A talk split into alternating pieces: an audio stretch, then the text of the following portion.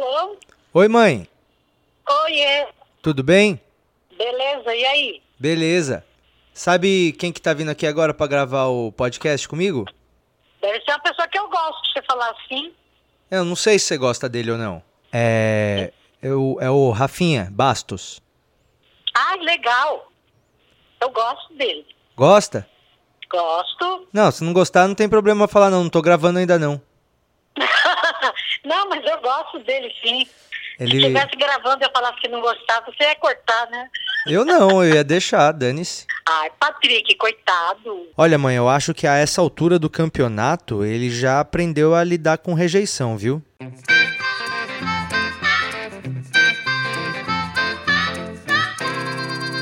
Começando agora o episódio número 66 do Porcos Voam. Eu sou o Patrick Maia, sejam todos muito bem-vindos.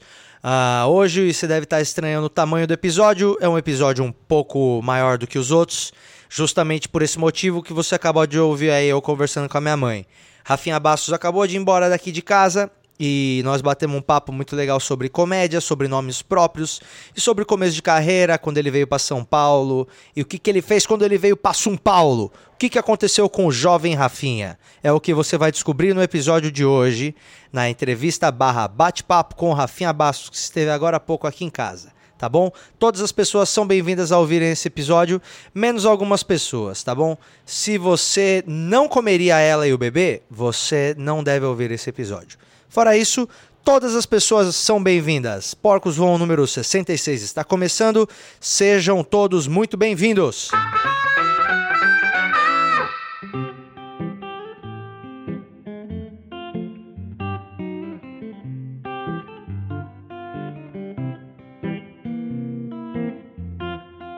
E antes de colocar aqui já o papo com o Rafinha, que foi muito legal, e inclusive eu vou colocar sem edição nenhuma, tudo que nós falamos eu vou botar.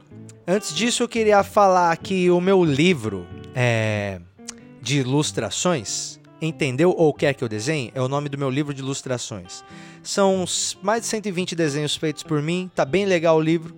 E esse livro eu lancei ele agora a pré-venda dele, né, no mês passado, e foram 200 unidades na pré-venda, eles esgotaram em dois dias, eu fiquei muito feliz. Então, se você ah, não conseguiu comprar o meu livro na primeira tiragem, vai chegar uma segunda tiragem agora essa semana. Então, entre no patrickmaia.com.br/livro que lá vai ter todas as instruções para você conseguir comprar o meu livro entrega para todo o Brasil, tá bom? Meu livro de ilustrações Entendeu ou Quer Que Eu Desenhe já está disponível. Estamos já cadastrando as pessoas que vão comprar a segunda, le- segunda leva de 200 livros, tá bom? Se você ainda não adquiriu o seu é, exemplar, é, entra no site lá agora. E se você já adquiriu, muito obrigado.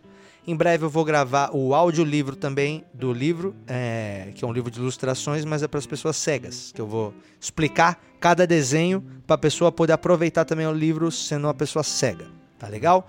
Ah, e é isso aí. Vamos conversar agora com Rafinha Bastos. Ah, eu vou botar uma vinheta e dar as boas-vindas para a Rafinha e assim começa o nosso papo. Vamos lá.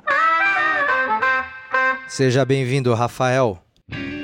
Olá, eu tô aqui. É, Meu por- nome é Rafael. Por que não Rafaelzinho Bastos? Nunca te passou pela cabeça na hora de escolher o, o nome? Cara, mas apelidos não é a pessoa que escolhe, né? O mundo é que entrega o apelido pra pessoa. Se eu pudesse, eu adoraria me chamar eh, Super Incrível Pênis. Entendeu?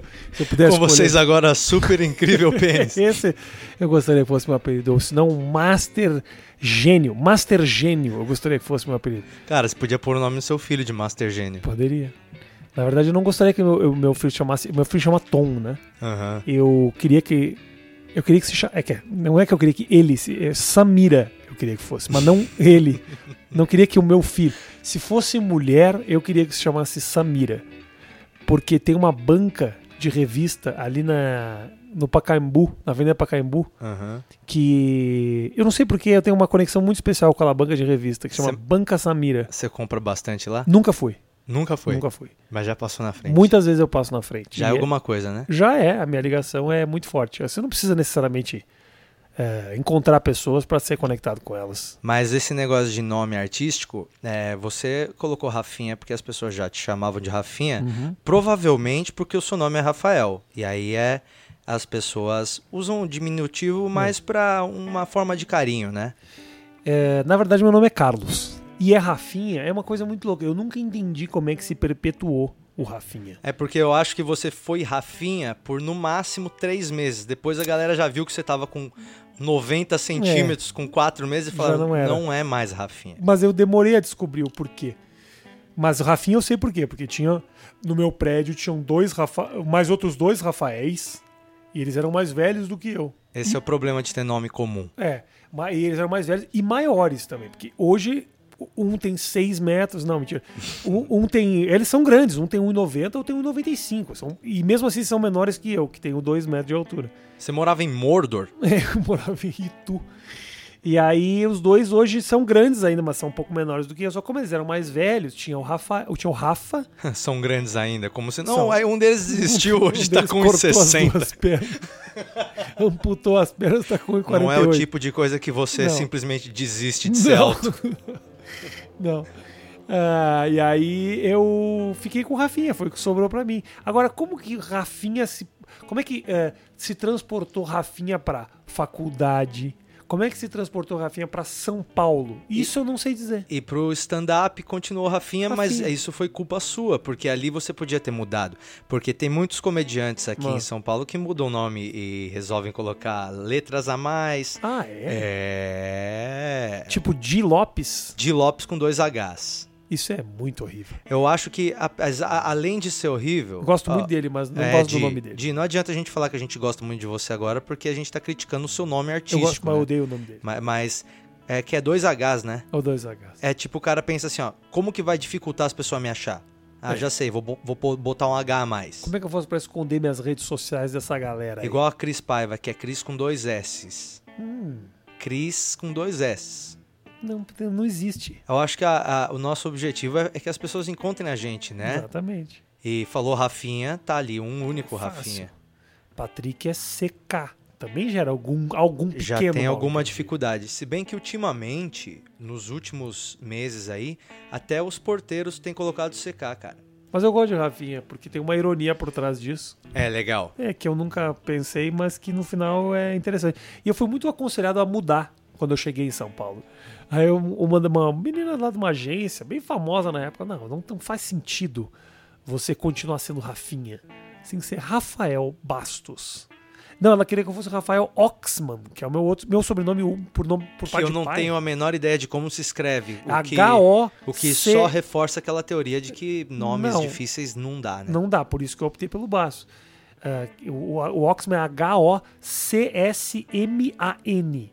Ou seja, dificultaria muito a minha vida. Seria tipo um Matheus Naster, Naster Não Drevers. dá, esse cara ninguém nunca acertou o nome dele, Nunca. esse que é o problema. Ele não tem Twitter. É, Na verdade, ele tem um Twitter, mas que tem 16 seguidores. Agora, o Matheus Natergali, que é um outro cara que mora na Paraíba, que Tem nunca 1.6 milhões de seguidores. Exatamente. É o Mateus Natergali, que é um contador da, de João Pessoa na Mas Paraíba. nome é uma coisa muito importante, né? Porque, por exemplo, você Jerry Seinfeld. É um nome que não dá pra você confundir muito com outros nomes. Eu acho que quando você começa a ficar muito famoso, o seu nome vira uma grande grife. Vira Independente uma- do que seja. um fonema, né? Independente do que seja. Se você parar pra pensar, tem vários nomes de bosta que hoje você fala, nossa, que belo Mas nome. tem nome que nunca foi. Naldo nunca foi pra frente. Mesmo quando o Naldo tava em alta, você falava, tudo bem, mas Naldo é um nominho de bosta. Eu não pensava nisso, Não? Naldo. Não. Você acha... Chegou algum momento que você falou, Naldo tá aí um puta nome legal. Naldo, se fosse um pedreiro, seria ok, o pedreiro Naldo. Mas quando o Naldo começou a fazer Naldo, e aí tinha vinhetas, e eu para mim era um artista mesmo, assim. Eu Era um acreditei em artista. tudo isso, acreditei em tudo isso. Como... Você tem o telefone do Naldo? Vamos ligar pro Naldo. Deixa eu ver se eu tenho o telefone do Naldo. Eu, eu, eu, eu gostaria muito que você tivesse o telefone do Naldo. E a gente descobrisse que vocês têm uma amizade. Não, eu tenho eu meio que tinha. O Naldo me mandou umas mensagens. Eu vou ver se no WhatsApp tem Naldo. Eu achei Reginaldo, eletricista. Tá vendo? Tá vendo? É, nunca foi um puta nome, porque é um apelido de outro nome. É. Naldo. Naldo esconde um Reginaldo. É, Robinaldo. É, tem É muita coisa que o Naldo pode esconder. Então não dá Você acha pra que sair. o Naldo não é Naldo? Não, não. Ele é um Reginaldo, ele é Entendi. alguma coisa. Entendi. É, por isso que não dá pra sair confiando em. Você acha que o nome de um artista pop, Reginaldo, não ia, não ia dar certo? Depende do, do gênero. Reginaldo Rossi era uma estrela no que ele se propunha a fazer. Então, mas quando você pensa em Reginaldo Rossi, você não, não, sei, não sente que o nome do Reginaldo Rossi é tão forte que perde a pecha de Reginaldo? E passa a ser uma parada que só, Isso. só é dele. É isso. É como se fosse um nome próprio, igual cadeira. Isso, exato. Entendi. Entendeu? Faz sentido. Você, quando ouve Reginaldo Você Rossi... já imagina automaticamente um cara cantando num bordel chorando bêbado. Isso. Porque eu sinto que quando as coisas se tornam populares, elas combinam com o que elas são. Uhum. O nome das coisas combina com o que elas são. Por exemplo, tinha um amigo meu que falava isso e eu comecei a acreditar, é muito verdade. É, pensa em qualquer objeto e pensa na palavra que esse- desse objeto. Por exemplo, por exemplo, violão. Olha como você. Violão. Violão, ele já Não. faz um violão. Entendeu? né? Ou você- faz você- um corpinho de violão na minha entende? cabeça. Tudo isso faz. Tipo, poste. Poste. É um negócio enfiado no chão, é duro, é, reto. Na hora que você falou poste, cravou um poste na minha cabeça. Você entendeu? Porque Sim. você naturalmente pensa assim, cadeira. Olha você sentando cadeira. É, tem uma coisa pras K- costas. O K já dá o encosto e o deira desce no Isso. assento e faz o movimento certinho da coluna. Tudo combina. Cadeira. Tudo combina. Eu acho que o nome desse episódio podia ser Falando de Nomes com Rafinha Bastos. Eu sinto isso. Né? Mas pensa, chão. Chão, ó, chão. Ah, não, mas chão, Chão. chão. é chão, porque é, fir- é firme. É e firme e tem um de areia, talvez. Chão. Dá uma Chão. textura. É duro. Dá é uma duro. textura. Chão. Teto. Teto. cima. Teto. Teto. Teto. Teto. Não parece que até vai vir um eco. Teto. Entendeu? É muito. Só a única coisa que não combina é o nome Marco Aurélio. Marco Aurélio nunca combina com quem se chama Marco E Aurélio. Osmar Campbell. Osmar Campbell também não. Osmar Campbell também é um problema. As únicas coisas, Marco Aurélio e Osmar Campbell, são os dois únicos nomes que não combinam com as pessoas. Rafael, quantos anos de São Paulo? Eu cheguei em São Paulo no começo de 2003. Fevereiro de 2003 eu vim pra São Paulo. Ah, morei 15 anos de São Paulo É. há dois meses. 15 anos já? É, É 15 anos, cara. mais de 15. 15 Caramba. anos e quase três meses. E é muito louco, né? Porque quando eu paro pra pensar na minha vida, vem, muita, vem muito pouca memória de eu não em São Paulo, sabe? Tipo, a sua vida consciente começou em 2003. É como se eu tivesse começado uma segunda vida. É como E- se a primeira parte da sua vida foi só tipo um trailerzinho com música assim, bem rapidinho, e Bem aí a rapi- sua história começa no apartamento chegando com as malas. Mas nem isso. É? Porque 27 anos, eu, eu vim pra cá com. Era 2003, eu, eu sou de 76, então eu vim com 27 anos. Uhum. Ou seja, é- não é um trailerzinho. Era Não, era tipo. é, era muito mais do que hoje a metade da sua vida. mais do que a metade da vida eu passei em. Porto Alegre. Sim. E a memória que eu tenho. Tipo, obviamente eu tenho muita memória de tudo. que eu, eu- Se você me falar de um assunto que aconteceu lá, eu vou lembrar. Se eu sento com os meus amigos a gente começa a conversar, eles são os meus amigos de sempre. Agora, no meu dia a dia, quando eu vou deitar a cabeça no travesseiro e sonhar, não vem nada daquilo. Eu entendo, mas eu costumo falar que é bom nós mantermos os amigos de antes porque eles são cofres do nosso passado.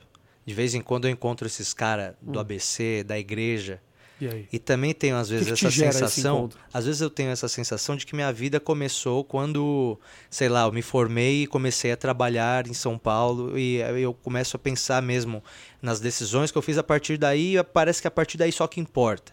Mas quando eu começo a conversar com eles, e eles me lembram de coisas que a gente fez por anos a fio, tipo, a gente ia na igreja e depois ia jogar basquete. Ah. E depois ia falar com o pastor e pedir esfirra do Habibs. Isso foi, tipo, toda semana. Mas desculpa, você pediu Por- esfirra do Habibs pro pastor? O pastor pedia pra gente. É, ele era um pastor legal, porque o Habibs não era tão bosta há 15 anos. Mas era o mesmo esfirra. Mas era antes do boom do Habibs. Quando tinha menos restaurante, era bem melhor. Mas o Habibs perdeu a qualidade ou popularizou e Não, perdeu a po- graça? popularizou, é que eu sou hipster de Habibs. Eu gostava de Habibs antes de ser modinha. Ok. Agora que o Habibs tá aí na boca do povo, Entendi. Aí, aí não, não, pff, mais pra mim já não tem a menor graça. Mas aí você Mas aí eu, então que é eu- importante eu esse encontro link. esses caras e aí eu falo, cara, é verdade, esses caras aqui, eles têm um arquivo que só eles têm de uma vida que eu, que eu tive antes, que foi como se fosse tipo, meu, a época da igreja foi 20 anos da minha vida também. E hoje eu não penso muito mais naquela época, mas por 21 anos eu ia na igreja todos os domingos e os meus círculos e amigos, tudo é daquela época. E hoje é algo que não tem mais tanta relevância na minha vida, no meu dia a dia. Mas quando eu converso com alguém daquela época, cara, eu me sinto como se eu tivesse lá. Então eu acho que é importante você ter amigos daquela época sempre. Eu acho ruim quando o cara vai mudando de amigo e depois não fala com esses caras há nove anos. Eu mantenho contato com quase todo mundo, um representante de cada era da minha vida. E isso faz quanto tempo?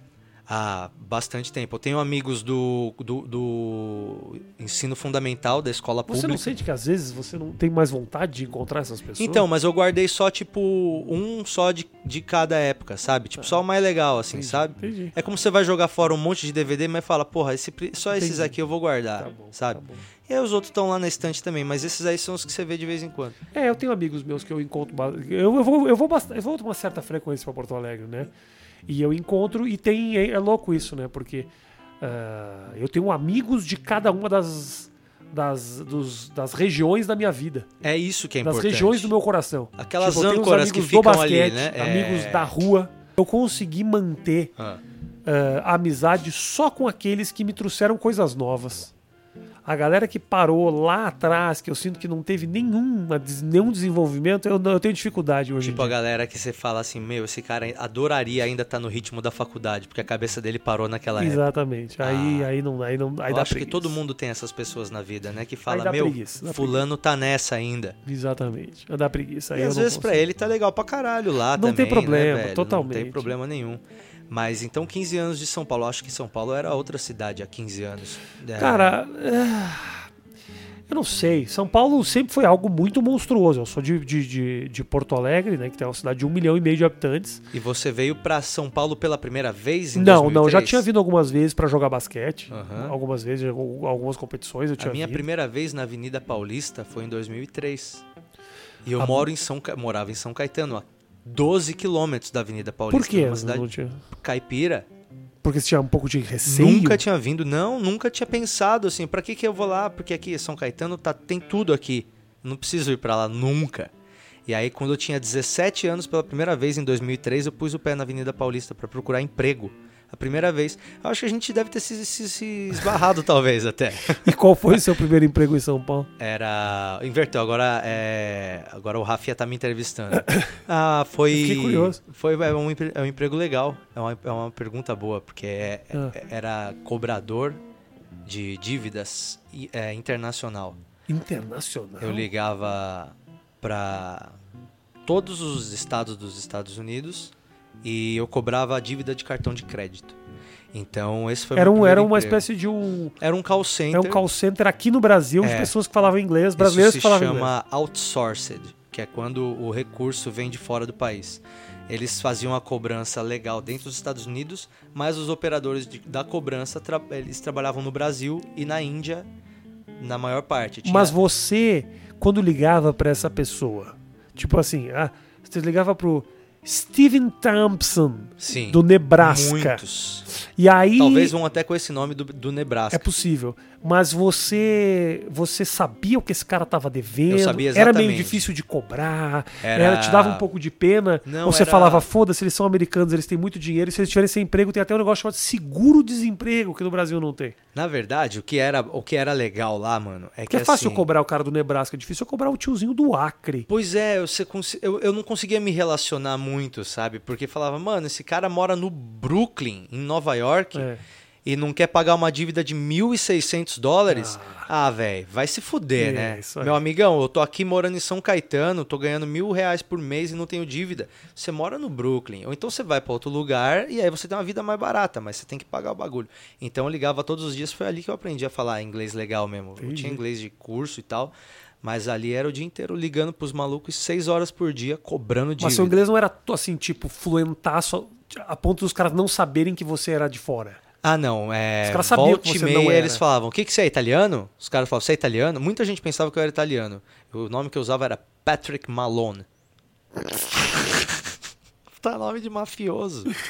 Mas era uma época É legal. nome de, de detetivezinho de série dos anos 80. Exa- mas era essa a inspiração mesmo. E, e eu tenho amigos dessa época aí. Eu tenho amigos dessa Co- época. aí. Cobradores? É, cobradores. E eles eu- deram bem na vida? Aliás, esse lugar que eu trabalhei, que se chama Cred, é, foi até uma parada engraçada que depois eu, eu, eu não fechei uma conta minha do Santander.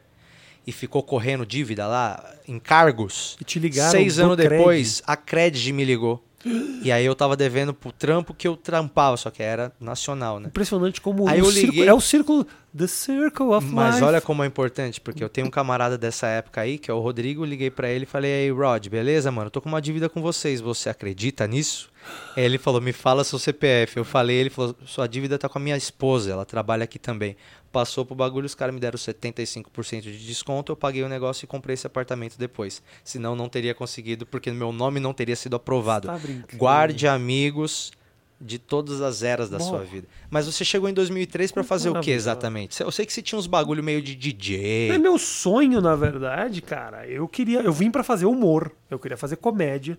Eu queria trabalhar na televisão fazendo comédia. Essa é a minha vontade. Qual era a sua referência? Quando você tava lá em Porto Alegre, você via o cara na televisão e falava, puta, eu Não queria tinha, estar. Não, tinha? Não tinha, não tinha. Eu queria, eu queria vir para é o seguinte, eu, eu queria muito fazer humor em Porto Alegre, só que eu ouvia muito o papo de que ah, gaúcho não ri, gaúcho não, agraça, não acha graça de nada, gaúcho não tem humor, Hum. o que é uma babaquice. né? É legal pra caralho fazer show lá, sempre foi muito bacana. O, O povo gaúcho de é Porto boa. Alegre, pra mim, para mim, na minha experiência, é tá, tá se não o melhor dos melhores pra mim de resposta no Brasil. Eu gosto Rio de muito de, Janeiro, lá. Rio de Janeiro é foda também. É, eu gosto não muito faço muitos shows no Nossa, Rio. Eu adoro o Rio, cara. Mas agora Porto Alegre, a região ali, Eu Canoas. gosto do Rio e gosto de e gosto de Campina Grande. Eu falei uma cidade aleatória para o Pra Nordeste agradar- se sentir representado. Pra agradar oito pessoas É, que são de lá que estão Campina ouvindo. Grande. Ah, e minha vontade era fazer isso, cara, fazer humor lá Você em Porto veio Alegre. eu pro show tinha. business. Eu queria tentar, tentar. E aí eu vim pra cá. Ah, eu tinha uma página na internet que fazia muito sucesso, Blog do Rafinha? chamada Página, do, Rafinha, que era uma coisa que super acessada na época. Foi o primeiro, o primeiro site de vídeos independentes do Brasil. Não é de humor, de vídeo independente mesmo. O único que fazia vídeo com uma certa periodicidade, que produzia vídeo com câmera e tal, era eu. O Terra foi fazer um, dois anos depois de mim, assim, sabe? Entendi. Então, assim, é era. um formato que hoje é óbvio pra todo mundo. É, de mas que lá paródia. atrás ninguém fazia. Eu fazia paródia, fazia videoclipe de humor e tal. Um negócio E que eu como fazia. esses vídeos eram difundidos? Como eles chegavam às pessoas? Por e-mail? Eu tinha. Eu tinha. Na página do Rafinha eu tinha uma newsletter gigantesca que eu distribuía.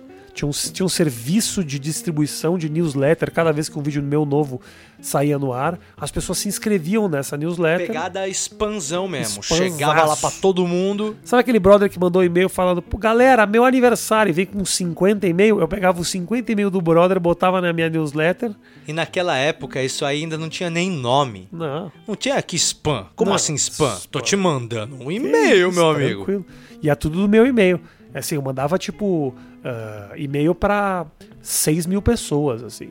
E, e alguns desses vídeos também, como você podia baixar, porque é o seguinte, não tinha esse esquema de streaming. Não. Você tinha que baixar o vídeo Sim. inteiro na sua máquina.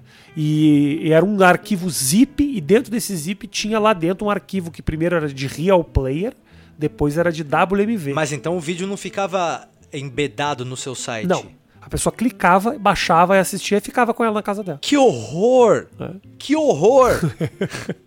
Era assim. 15 anos só atrás e o era cara uma demorava. merda. Não, e assim, pra você baixar. Porque assim, eu tinha que diminuir muito o tamanho do vídeo.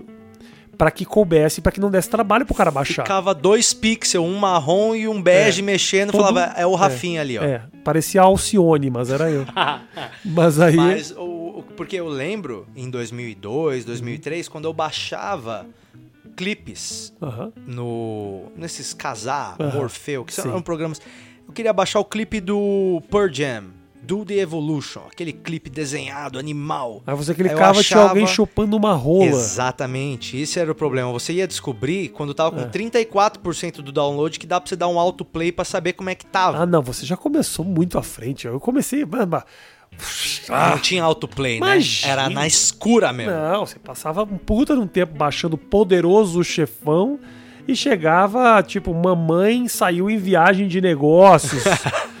transando com cavalos, negócio assim. Eu lembro que uma vez eu achei que eu tava baixando a música do BB King e na hora que eu fui ouvir era aquela música Essa é a galera do avião. isso me marcou muito, muito. Porque eu tinha ouvido, eu falei, o que, que é isso? É blues? É, meu pai falou, é, deve ser BB King. Eu coloquei BB King. E aí a primeira coisa que apareceu eu baixei. E quando eu fui ver era Essa Olha a galera- onda, olha a Olha a onda. onda, é. E era essa música. E por isso que eu, eu virei dançarino de axé. Mas e- aí Mas você. era difícil, cara. A tecnologia era, era complicada. Agora, hoje, eu consigo imaginar quais são os caminhos que alguém faria vindo de Porto Alegre para chegar no Brasil com o objetivo de trampar com humor. Mas Aham. há, há 15 anos. não tinha uma estrada. Não, não tinha uma estrada, não. tinha um modelo e não tinha ninguém que tinha se dado bem fazendo isso até Não. então. Não, não tinha. E aí? Não, e aí que eu. As coisas começaram a acontecer, eu comecei, eu tinha um programinha numa, numa televisão digital, comecei a fazer uma coisinha pequena, é, fudido de grana, não tinha. De portfólio, sempre a página do Rafinha. Fala, É, eu sou era- o Rafinha da página do Rafinha. Exatamente. O Aí que uma- você faz? Faço isso aqui. Aí uma coisa que aconteceu comigo, eu me dei muito bem. O primeiro dinheiro, os dois primeiros dinheiros que eu ganhei na minha vida aqui em São Paulo, que começou, porque assim, eu passei um ano em São Paulo caminhando na Paulista, assim, sabe? Sem ter o que fazer, com a grana apertadíssima, porque eu vim, eu bati um, eu bati um carro, um Fiat Uno num caminhão, deu perda total, 8 mil reais me deram, e eu fui para São Paulo. Foi isso que Entendi. eu, eu fui tentar a vida em São Paulo, foi assim. Você pegou a grana do Uno, que você pegou do seguro, Exato. e veio para São E Paulo vim com pra a grana Paulo. do Uno. E com a grana do E Uno. tua família, eles têm dinheiro, eles são tranquilos? Não, eles Você- são classe média, classe média, não é uma, uma família muito pobre, também não é uma família que teria condições de ficar bancando um cara com tudo em São Paulo, não é essa família. Eu, tinha, eu ia ter que me virar, não tinha. Você, pelo menos Meu pai já não me deu nenhum dinheiro, Entendi. nunca. Você não tinha pra cá. responsabilidades em casa, mas você não tinha a, a flexibilidade de falar, papai está me dando mil Não, por mês. não tinha, não Entendi. tinha mesmo. Também o que significa que assim, eu poderia voltar pra Porto Alegre e eu não ia morrer de fome. Exatamente. Não era uma família que tava Porque eu assim, acho que essa é a nossa maior. é, o nosso maior medo, eu acho que é. Será que existe um cenário onde eu possa morrer de fome? Virar mendigo era uma, uma, uma coisa. Mas eu tava, cara, eu vim pra. Eu vim para São Paulo tão disposto a dar certo, assim, tão focado em fazer as coisas acontecerem, que eu teria morado na rua mesmo, assim. Eu não, eu não vou dizer que cheguei nem perto, não cheguei nem perto disso, não é? Uhum. Mas eu tava assim, cara, tipo, vai dar certo. Esta merda vai funcionar. Agora, eu vou fazer isso dar certo. E- 2003, até 2003. 2000 e quando você começou a fazer stand-up? 2006. 2006, é. 2000. Não, não, não, não, não, não. Eu comecei a fazer stand-up em 2004. 2004. Ah, é. 2004 já tinha gente em São Paulo Um fazendo stand-up. Um ano depois, é. Eu, na verdade, assim, tudo mudou muito pra mim quando eu ah, fazia esse programa na televisão digital e conheci duas pessoas que eu conheci que deram uma grande mudada na minha vida. Num desses programas, um dia eu fui, o convidado era o Marcelo Mansfield, que foi convidado do programa, e eu, engraçado, tinha uma grande coincidência, porque eu conhecia o Mansfield desde criança, da televisão. Porque ele fazia uma propaganda que passava muito em Porto Alegre. E quando ele foi no meu programa, e eu sabia que ele era um cara de humor, eu não sabia direito quem era, quando ele chegou, eu falei: Cara, você é o cara daquela propaganda do lanchinho. Tem muita gente que é assim, né? Que você fala, eu te conheço a vida inteira e não É. sabia que você era você. É, exatamente. E o Messi era esse cara. E eu fiquei amigo dele. A gente passou a madrugada inteira. Depois, o programa era tipo das 9 até as 11 horas da noite. E a gente ficou até as 4 horas da manhã batendo papo, dando risada. Fiquei muito amigo do Mansfield, que era um cara que fazia o Terça Insana. Já tinha os dois pés no teatro, Total. já tava dentro da TV envolvidão. super trabalhando e tal. Eu fiquei muito amigo dele. Não cogitava fazer palco, meu negócio sempre foi televisão, né? Eu sempre gostei muito da televisão, meu. Mas também não cogitava o stand-up comedy porque em Não 2003 não havia. Não havia. É, Se houvesse, talvez você já tivesse vindo pra São Paulo com um com plano. esse propósito, não tenha dúvida. O que aconteceu foi, logo depois, eh, eu conheci num teste de publicidade pra Vivo, eu lembro até hoje, acho que nem era Vivo, era telefônica na época, é a Marcela Leal.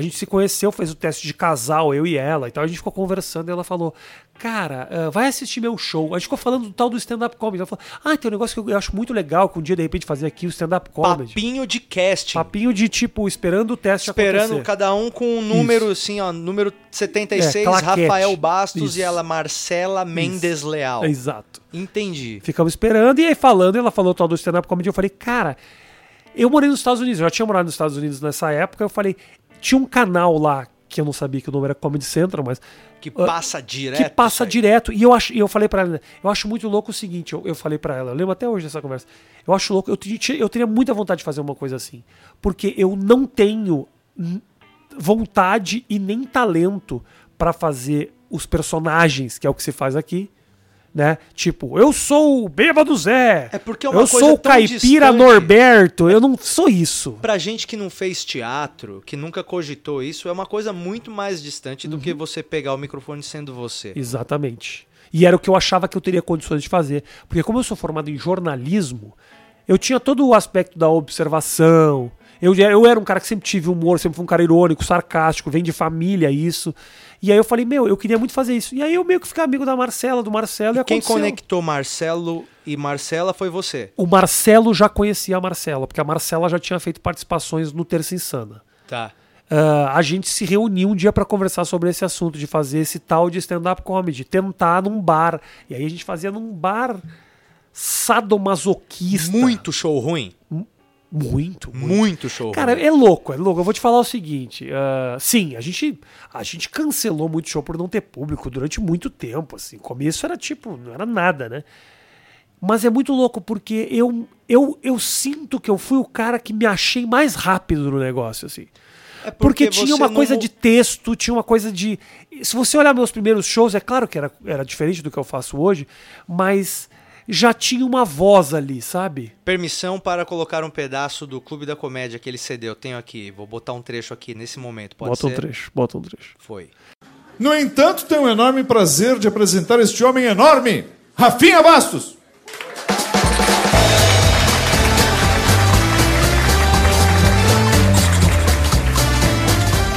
Boa noite, tudo bem? Eu. ah, bastante gente bonita hoje, né?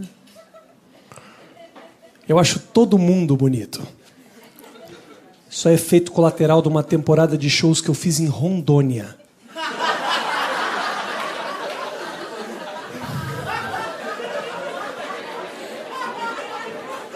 Vocês são bonito pra caralho. Deviam ganhar dinheiro com turismo lá. Deviam ganhar dinheiro com turismo.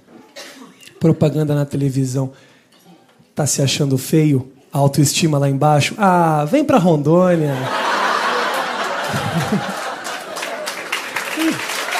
obrigado, obrigado.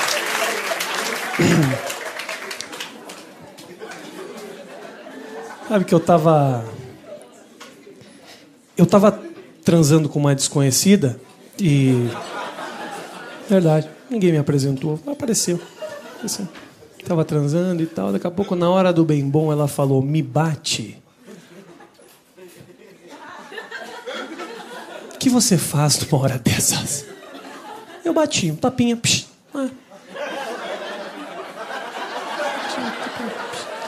Assim? Toda palma. Psh, bati, bati. Ah, falou, você não tá entendendo. É, não tá entendendo. Tá bom, eu bati de novo. Com a outra mão. Na outra nádega, para equilibrar. Você não tá entendendo, me machuca. Aí eu não tive dúvida, levantei da cama, olhei para ela e falei: "Você é gorda e feia" e fui embora.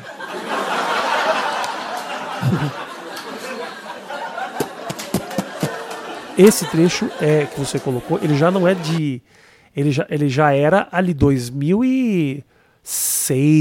A gente já tava fazendo há uns dois, três anos. Já tava quase já calejadinho. É, não, a gente já fazia show de fazer sessão lotadinha, o negócio começou a acontecer já. Beverly Hills, A gente fazia o Beverly Hills, nessa época que a gente gravou isso, acho que a gente tava no Mr. Blues. Que era uma casa aqui em São Paulo que fechou no ano que eu comecei a fazer, em 2010. Fechou. Porque no- 2008. eu acho que porque ele não aguentou você. Falou, eu acho não. que foi, eles falaram, pra isso Não, subir aqui, isso eu prefiro encerrar. Acaba- acabe as E aí- atividades. E eles queimaram o palco. Fecha, fecha as atividades, vamos transformar num puteiro. Mas a comédia.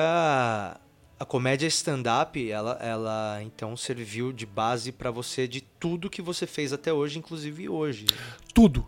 Inclusive Tudo. estar aqui agora. Ah, Todas as conexões, basicamente. muito das minhas conexões. Eu atuei muito também. Além de fazer stand-up comedy, eu atuei muito. Fiz, fiz, um- fiz uns 9, 10 filmes. Mas aí já estamos falando de Rafinha ator. Fiz 4, 5 séries. Mas tudo isso surgiu a partir das oportunidades que subir no palco me deu. Então, assim, só por isso eu fui fazer CQC, que me foram assistir num espetáculo à meia-noite, falando, Rafinha, o que você quer fazer na televisão? Ah, então, assim, tudo surgiu muito a partir desse lugar. Então, assim, eu devo a minha carreira, o dinheiro do, do- da fralda do meu filho, tudo ao palco, não tenha dúvida. Os processos que você paga, graças a Deus, vêm do palco também. É. o- o- Você não pode ficar puto com o ca- processo de uma piada, porque o Imagina. dinheiro para pagar o processo vem de piada também. O dinheiro, Então é um o dinheiro que sistema. o próprio processo me gera, as- com as piadas que eu faço em cima dele, a já gente pagam criou um conta. sistema onde as pessoas processam a gente, a gente fala, ah, é? Então a gente paga a, a multa com É. dinheiro de outras piadas.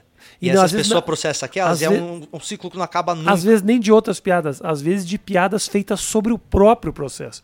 Então o fato de estar sendo processado, por exemplo, no meu show novo agora na Netflix, eu tenho tipo 10 minutos em que eu falo especificamente dos problemas que eu tive. Então se você parar pra pensar, 10 minutos É, é. 10 minutos. Cara, 10 minutos muito é, tempo. 15% do seu show. é, bastante. É muito O tempo. trecho inicial todo do meu show é um pouco sobre os problemas que eu tive. Aham. Então é muito louco isso, porque E é isso que é legal da- do nosso trampo. É, eu, eu, eu, eu sei que nenhum comediante deseja um câncer.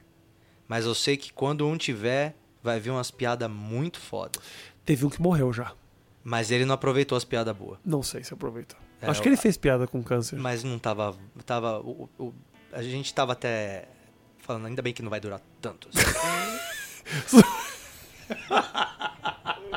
Pensa Ah. bem se você vai querer colocar isso no teu podcast, tá bom? eu acho que ele tá lá em cima também, dando risada dessa piada. Eu acho que sim. O comediante tem que ter bom, bo- tem que ter um espírito positivo mesmo morrendo.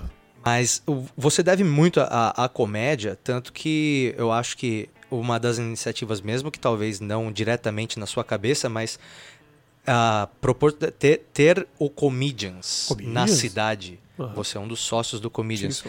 E proporcionar à cidade de São Paulo ter uma casa de comédia do porte do Comedians, da relevância do Comedians, é uma coisa que proporciona o sonho na pessoa de ser comediante. E aí Sim, é isso é isso que eu acho que é o mais importante, que não tem não tem craque se não tiver campinho de terra. Sim. E o Comedians é um estádio já. Então é legal a gente, as pessoas olharem pro Comedians e falarem: Cara, eu quero ser bom a ponto de me, de me apresentar aqui, Isso. em lugares como este. Exatamente. E, eu acho que é essa parada que é legal da comédia, você devolver, né? Também. Eu devolvo e ganho dinheiro com isso, né? Exatamente. Por isso que eu disse muito claro indiretamente.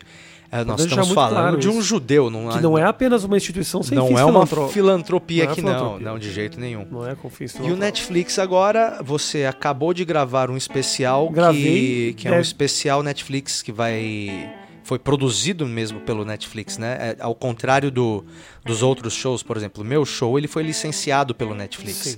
O seu show foi feito sob encomenda do Netflix. Exatamente. Como foi esse processo? Você está satisfeito? Tô Ah, satisfeito. talvez agora, Ah, você que está ouvindo, o show já até esteja no ar aí disponível. Se tá, clica lá porque ajuda muito. Mas de qualquer forma, todo mundo assista. Rafinha isso. Bastos, últimas palavras, é isso? Não vai ser esse o nome. Qual vai ser o Netflix, nome vai se final? chamar Ultimato. O, o Ultimato? Ultimato. Ultimato. Rafinha Bastos, Ultimato. Que tal? É, eu não pude eh, registrar últimas palavras porque a Globo tinha registrado. Aí eu tentei registrar o nome Última Chance, a Globo também tinha registrado. Aí eu descobri que a Globo tinha registrado inclusive o nome Rafinha Bastos Show. Aí agora o seu nome é Leonardo Ramos, Leonardo ao vivo na Penha. É isso. Não tem nada a ver. Não tem. E aí eu gravei, foi muito legal, foi uma experiência muito foda. Eu tô me sentindo muito feliz por estar encabeçando isso, assim, porque é o primeiro comediante de stand-up mesmo com o original Netflix. Sim, sim, sim. Né, o resto tem, era tudo- tem, tem Não era exatamente lá. isso, né? É, tem algumas coisas lá. Tem uns shows lá que são brasileiros, né? Do Netflix. Tem o Felipe Neto, que não é stand-up. É, tem a Clarice Falcão, que também não é stand-up. Tem o Marco Luque, que, Que não é engraçado. Não. que, não é. Eu tava vendo quem quer quebrar a primeira piada sobre isso. Não, é, que não é, ele não é um cara nascido, não, não é, não, Exato. não é o tipo, ah, sei Não- lá, não, não existe é- tipo. É muito foda também eu achar que eu sou o dono do estilo. Não, não, mas dá pra entender o que você tá falando. É, o stand-up pelo. Como manda o figurino, vamos É. dizer, que é bem textão ali, e, e é desde o começo mesmo que tu tá ali, e, e você é o primeiro representante da, da classe. E eu tenho muito orgulho disso. Pô, tô muito orgulhoso disso porque o show tá bonito, tá bacana. O grande problema que tá acontecendo nesse momento é o seguinte: eu continuei fazendo esse show, né? depois que gravei. E Isso é agora merda. ele deve estar muito mais legal. É isso? Ah, eu não gosto nem de pensar. Ah, nisso. eu sei. Não gosto eu sei. Você tá mais legal. Por Tá, tem- isso que eu Pior é eu gosto- descobri umas piadas. E eu, eu, eu, eu descobri piada nova no meio dos- do, daquelas. Eu, inclusive, eu não. Eu parei de fazer. Eu tô parando de fazer. Eu tenho mais três shows e eu não vou mais fazer para não sofrer Pra não mais. se torturar. Eu esqueci de uma parte nas duas gravações, você acredita? Posso Um te trecho. falar, mano, por que você não grava um bootleg bem gravado só desse material todo pra você ter ele? Grava um Talvez bootleg, grava isso. uma sessão legal no Comedians ou onde for. Ou... Mas, cara, não, não mudou tanto assim. É preciosismo, de verdade. É porque às vezes, É essa, punheta, é- às vezes essa percepção nossa é meio ridícula, né? É punheta. Às vezes a gente desce do palco pensando, cara, foi uma bosta. E aí a pessoa chega e fala, cara, foi incrível. E você fala, mano, foi uma merda. Eu tava vendo um vídeo que uma pessoa postou do Nathan ontem, que eu saí com a impressão de, tipo, "Puta, aquelas piadas não funcionaram. E eu olhei as mesmas o- a postagem das pessoas com a câmera na plateia, as pessoas rindo pra caralho. Eu falei, nossa, o que, que eu tava viajando? A risada é mais baixa do camarim, né? Quando a gente tá ali atrás, parece que a gente não tem a percepção real da Não, parada. do meu próprio texto. Eu saí do, do texto achando que as pessoas não tinham rido de mim no palco. Aí eu, eu vi um, um stories de uma menina com a mesma piada. Eu falei, nossa, funcionou pra caralho. Entendi, alguém que tava no Isso, show. É, isso. é- é porque tava dois momentos diferentes. A Que pessoa que loucura. tava rindo, ela não tava tensa. Ela não, tinha, ela não tinha pensado naquela piada a semana inteira. Igual você. Eu acho que esse é o nosso problema, né? A gente acha que todo mundo tá pensando em piada o tempo todo. Sabe qual é a maior frustração na minha vida? Qual? É... Primeiro eu gostaria de ter um cabelo crespo, isso eu não tenho. Mas eu gostaria muito de que todas as piadas que eu pensei ninguém mais pensasse. E é tão frustrante quando eu.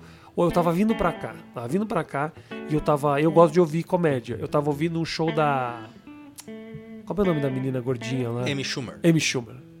E ela tem uma piada igual a minha. E eu falei, e é uma piada que eu inventei há duas semanas atrás. Fica tranquilo que talvez essa piada também não seja dela.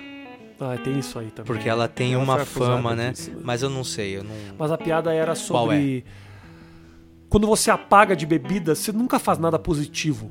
Você nunca faz nada. Não tem uma coisa. Você só faz merda. É um pouco isso. Sim, é, é, eu eu acho que ela usa um exemplo, tipo, Aí eu enchi a cara, limpei a casa inteira. Era, o assim. meu era tipo, cara, meu, bebi pra caralho ontem. Você não acredita que eu fiz? O Marco Aurélio que me contou. Eu fiz. é, eu fui pra academia, malhei peito e bíceps. aí eu fiquei pensando. Aí eu criei outros exemplos. Tipo, meu, eu fui na Leroy Merlin. Comprei, comprei ah, cimento pra caralho e construí um orfanato.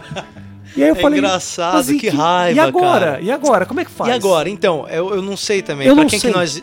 A, a quem a gente dirige essa. Eu não sei. Eu gostaria. Eu gostaria apenas. eh, Eu enchi a cara, fiz declaração de imposto de renda pro andar inteiro. É Isso, isso. Entendeu? Eu falei, pô, tem uma piada tão boa. E eu fiz já ela no palco, ela funcionou tão direitinho. E eu falei, porra, cara, por que. E agora? Como é que eu faço?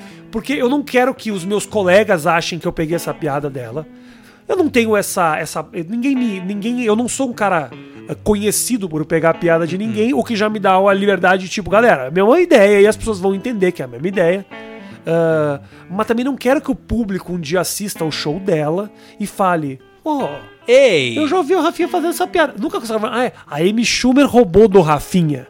Mas, Mas cara, eu fico na. Eu fico na. Porque eu fico. A minha grande dúvida é: eu quero fazer essa piada, mas eu também não quero fazer uma coisa que alguém já tenha feito, entendeu? Eu acho que Só a maior todas as piadas já foram frustração, feitas a maior frustração Quase é você fazer algo que você gosta e depois ver que você não foi o primeiro a pensar naquilo. É muito foda. Eu acho que essa é a maior frustração e, e é, é disso que eu sempre tento fugir.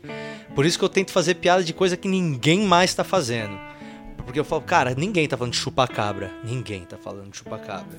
Então, pra ter uma coincidência nisso. Mas tem umas também é um assunto. Mas o, o seu exemplo é. um assunto que é um, não- é óbvio você pensar isso. Mas mesmo assim acontece, né? cara? Acontece. Eu já vi há muito tempo atrás eu fazia uma piada que eu, inclusive, essa eu abandonei, porque eu fiquei, era uma época que eu tava realmente muito paranoico sobre isso.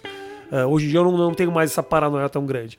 Era uma piada que eu falava que a cirurgia plástica vai evoluir tanto, ou uma coisa. Ah, não, que a gente podia. Que os médicos na cirurgia de mudança de, de, de- de readequação de sexo podiam colocar uma vagina onde não existe. E aí eu falo, meu, eu queria ter uma vagina no meu braço. Tipo, pra. Tô, no- tô, sei lá, na fila do banco, tá demorando. E eu, eu fazia uma cena, era uma cena de eu beijando a, a vagina no meu braço. Ah, um ano depois, eu vi o Daniel Tosh fazendo a mesma piada. E era no braço, e ele, ele posicionava a vagina no antebraço exatamente no mesmo lugar que eu Rafinha, posicionava. você me falou da Amy Schumer e eu posso aceitar uma. Agora a segunda, cara, a gente está sendo espionado É, pelos comediantes dos Estados Unidos. Não, e o foda é que o texto do cara era antigo. Eu parei de ver. Posso te falar? Eu parei de ver. Durante um tempo, eu fiquei muito tempo sem assistir stand-up com essa paranoia. Do tipo, eu não Se quero eu assistir. ver mais um show, eu vou perder meu show inteiro porque vai ter mais cinco piadas eu não iguais. quero assistir, porque uma frase que eu disse que alguém tenha dito. Por exemplo, eu tinha uma piada, uma piada sensacional. Que, eu, que é, pra mim, uma das melhores piadas que eu já escrevi, que era o negócio do disco da Xuxa. Que você girava o disco da Xuxa ao contrário, escutava a voz do demônio. E eu falava. Eu acho que não precisa girar porra nenhuma.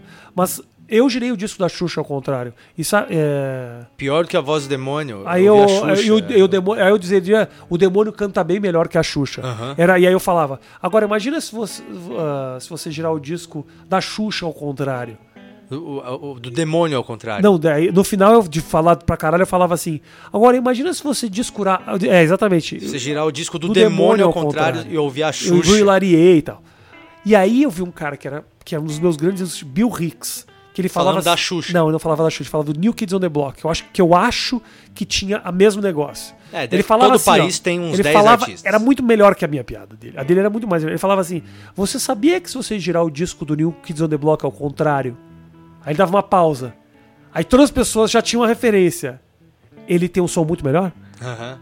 Aí, aí você já entende. Caralho. Ele, olha que foda. Ele, esperou duas todo frases, mundo. Ele esperou todo mundo fazer uma piada na própria cabeça E e, depois entregou. ele, ele fez outra. Que é o que eu fazia na hora do demônio. Ah, sabia que se você. Agora, imagina se você, se você girar o disco do demônio ao contrário. Eu dava uma pausa, as pessoas já riam porque escutavam a voz da Xuxa.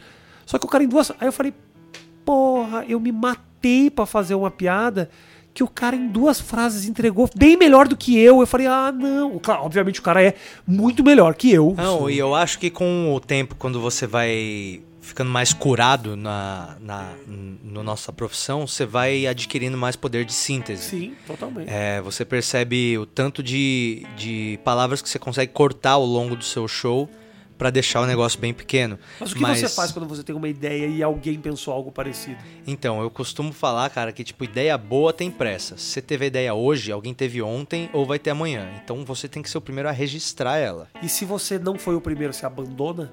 Depende do, do nível de similaridade versus frustração que eu, que, eu vou, que eu vou ter porque eu achava que eu era um gênio ao ter pensado aquilo antes. Entende? Entendi. Se eu falo, cara, essa piada minha é ótima pra fechar o show. Por exemplo, eu tenho uma piada no final do show que eu falo que se eu entrar em coma, eu vou pedir para as pessoas deixarem uma gaita na minha boca pra quando entrarem no, no na sala do, do, do hospital me encontrarem. Entendi. Eu gosto muito dessa piada pra encerrar o show. Se eu ver qualquer comediante fazendo essa piada com outro instrumento falando que o cara está em coma, eu automaticamente vou perder o fim do meu show, porque Jura? eu não vou conseguir continuar. Por quê? Porque é um momento muito importante do meu show e eu não quero ter essa referência de alguém que fez antes de mim, entendeu? Entendi. Tipo, agora, se é uma piada corriqueira, que eu já faço ela há seis meses, e agora eu vejo que tem um comediante dos anos 70 que fez uma parecida, eu falo, foda-se. Mas se é uma coisa importantona do meu show, e eu, e eu, eu me sinto ofendido de falar, putz, cara, eu não vou encerrar meu show com uma ideia que já fizeram, entendeu? Entendi. Agora, se é uma coisa que Tem é uma noção. piada de conexão, Pois é. mas eu acho que é bem caso a caso. E eu fico muito com medo. Às vezes eu vejo uma, uma premissa de alguém e eu já fico assim, tipo, quase desligando a televisão que eu falo, mano, não quero ver como ele vai Ah, terminar eu essa piada. fujo, eu fujo. Porque eu acho que vai ser igual a minha. Eu já fujo. Eu já fugi. Já, fugiu. Pra Já não ver fugi. se era igual ou não. Já fugi. É melhor o, o benefício da, dúvida. É, essa menina tava no carro e eu. E eu o setup era o mesmo. Engraçado, o punch não era o mesmo, o setup era o mesmo. O que é pior, na verdade, né? Porque você fala, porra, a preparação dela, a ideia dela foi a mesma. Que as pessoas ah, em- quando tem um blackout, não fazem coisas positivas. E era, eu, aí eu fiquei tão puto que eu nem ouvi direito os exemplos que ela usou. Aí eu Tá. falei, ah, que merda, velho. Tá, ah, pô. então, jogaram muita água no teu chopp. E é isso que aconteceu. Você tinha orgulho de uma piada, só que esse que é o problema. Era E um... nem era uma puta piada, Mas, é boa, mas Rafinha. é- mas Porra, é, é muito legal, porque os exemplos que você consegue tirar dela só vão ficando melhores, entendeu? É aquelas piadas que a gente consegue escalar elas. Então é um beatzinho que a gente sabe que rende um minuto e meio só nessa porcaria, sabe? E de repente você vê ela embora. E eu tenho problemas que eu quero resolver também, é, que é eu tenho uma péssima tendência a usar referências de coisas que as pessoas hoje em dia já não sabem mais o que são. Tipo um cara fazendo show com a peruca de Zacarias em 2018. Não isso. Não, fazer a piada com com a peruca do Zacarias, tudo bem. Focar a carreira inteira na piada do Zacarias, que talvez seja um problema. Fala, Rodrigão. Beijo, moleque. Não, mas é. Não, cara, não é só a piada do Zacarias. e Mas tal. já deu, já, viu? Mas já deu, já deu. Vamos abandonar Só um essa toque peruca. aqui. Se chegou a você isso é porque tem mais gente Porque incomodada tem, é também e tá bom. te mostrando. Isso é bom pra caralho, não precisa mais da peruca. Joga essa peruca fora. Mas eu, fa- por exemplo, agora eu escrevi uma piada muito boa, que eu tô muito feliz, sobre telecurso segundo grau. Você lembra do telecurso segundo Claro grau? que lembro. Aham. Muita gente não sabe o que, que é. É, eu não sei. A piada tem funcionado. Ah. É, É que- legal, só um parênteses, a gente começou a gravar o podcast faz meia hora e agora a luz tá caindo e tá anoitecendo, a gente tá praticamente no escuro. escuro, no escuro. E ainda não percebeu. Não Vamos tem lá. problema, cara. E, e eu gosto muito dela. Muito dela. Porque no Telecurso Segundo Grau. Era, eu- você lembra que eram umas novelinhas do dia a dia que apareciam conteúdos da escola no E meio era da uma novelinha. produçãozinha assim. E tinha uma puta produção, só que, tipo, as relações elas eram muito estranhas. A pessoa chegava no elevador pra, uma, pra assessorista do elevador e perguntava: Tudo bom, Nádia? Que horas são? Ela falava: Ô, César. Aí você. Ah, e o César ficava, Já tá errado, como é que né? é? Mais importante do que saber as horas é saber como elas funcionam. E em qualquer lugar a pessoa falaria: Não, eu Não, eu quero tô saber atrasado, as horas, menino." eu tenho dentista agora. É. É, então a minha piada é muito sobre isso, sobre o jeito que aconteciam as coisas. E aí eu faço essa piada e aí eu tenho sempre a, a- a- a expectativa de que uma boa parte da plateia não sabe do que eu tô falando. Mas, Rafael, e se, É você, e se você colocar o trecho antes? No telão? É, Não, não, não, não, adianta. Eu não, não faria isso. mas não sei, eu acho que é uma explosão. Porque É, é muita Não, não- estrutura pra, pra é muita estrutura. só. Eu também não faço essas coisas no meu show. É muita, muita estrutura pra uma piada só. Mas é e quando eu falo, eu falo telecurso segundo grau, telecurso 2000, Mas é vocês porque- lembram? A gente acordava de manhã bem cedo e tinha... As pessoas, pra pessoas, ah, começar, a ok, tá. molecada hoje, tipo, vai, eu não sei, mas acho que é muito jovem no show. Eu falei outro E- dia Rede Globo, as pessoas ficaram falando, oi? O que, que é isso? Como assim? Jornal, na- jornal o quê? William- Nacional? William Bonner, mas uma- Bonner é pau duro em inglês, o nome dele é esse mesmo. Tem uma pessoa comentando o que a gente já leu na internet o dia inteiro? Não pode ser. Não, não pode Mas ser. é às oito e meia da noite, tipo, se eu quiser ver às 10, não dá? Pois é, cara, os tempos estão mudados, mas você é um cara que não parou. Eu acho Não. que isso, isso é muito legal, porque tu tá aí desde 2003 e, e hoje tu tá fazendo stand-up e, e eu, e eu vi boa parte do teu show novo e, e não, não- é o, não, não é a mesma coisa que você ouve igual no especial do Clube da Comédia do CD. Ah, sim. Não é, é, é que existe a comédia, às vezes ela pode cair num, num esquema de gabarito, que você só troca o conteúdo, mas o, o esqueleto é o mesmo. Sim. Mas o teu show, ele está atualíssimo pra hoje. Ele não é um show datado, né? Ele não é um show que você fala, pô, o cara ainda tá fazendo como se fosse em 2010. Uhum.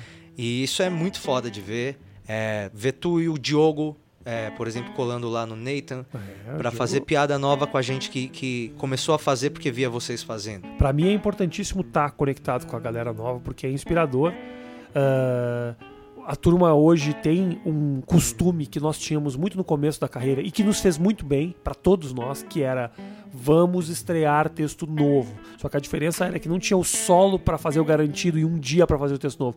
Era tipo, a gente só tem quinta-feira. Só o show da semana. novo, é só texto novo. Posso arruinar e ter chan- outra chance só semana que E vem. aí você ficava triste a semana inteira. Né? Achando que não ia dar certo mais. É, não, você broxou, você Porque broxou. quando você sai de um show ruim, às vezes você fala, nunca mais vai dar certo. mais. Infelizmente, nunca mais vai dar certo. Só é que como broxar. Eu, geralmente, a primeira vez que eu brochei, eu achei que meu pau não funcionava. nunca mais. Até você conseguir de novo, você acha que nunca mais vai.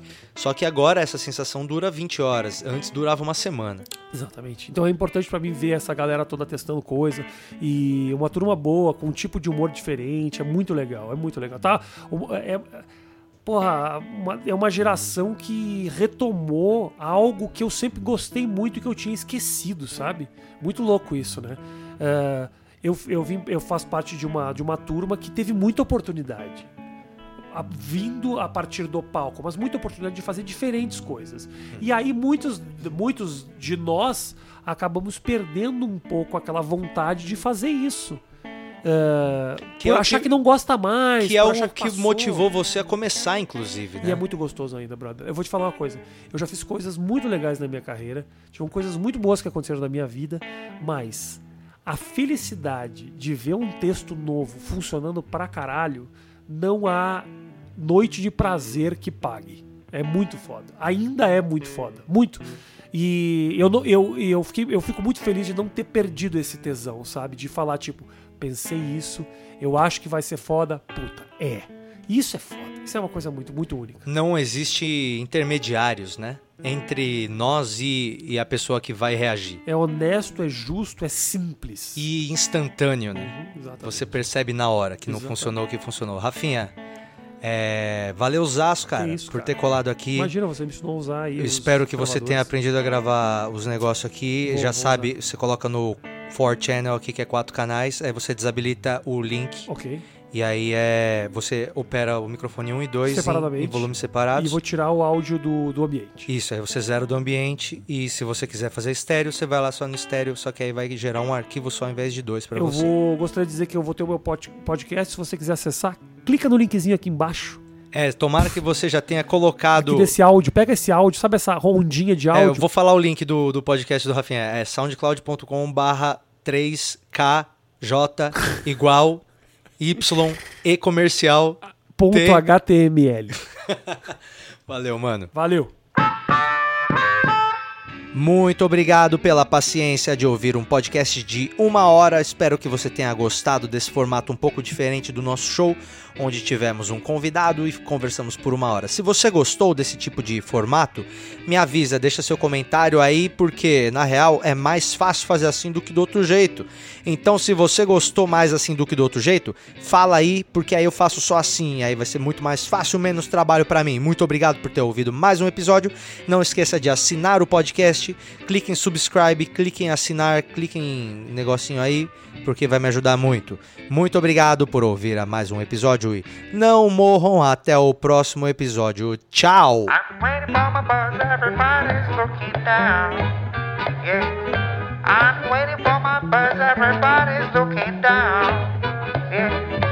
Stop looking at your smartphone, cause you look like a clown.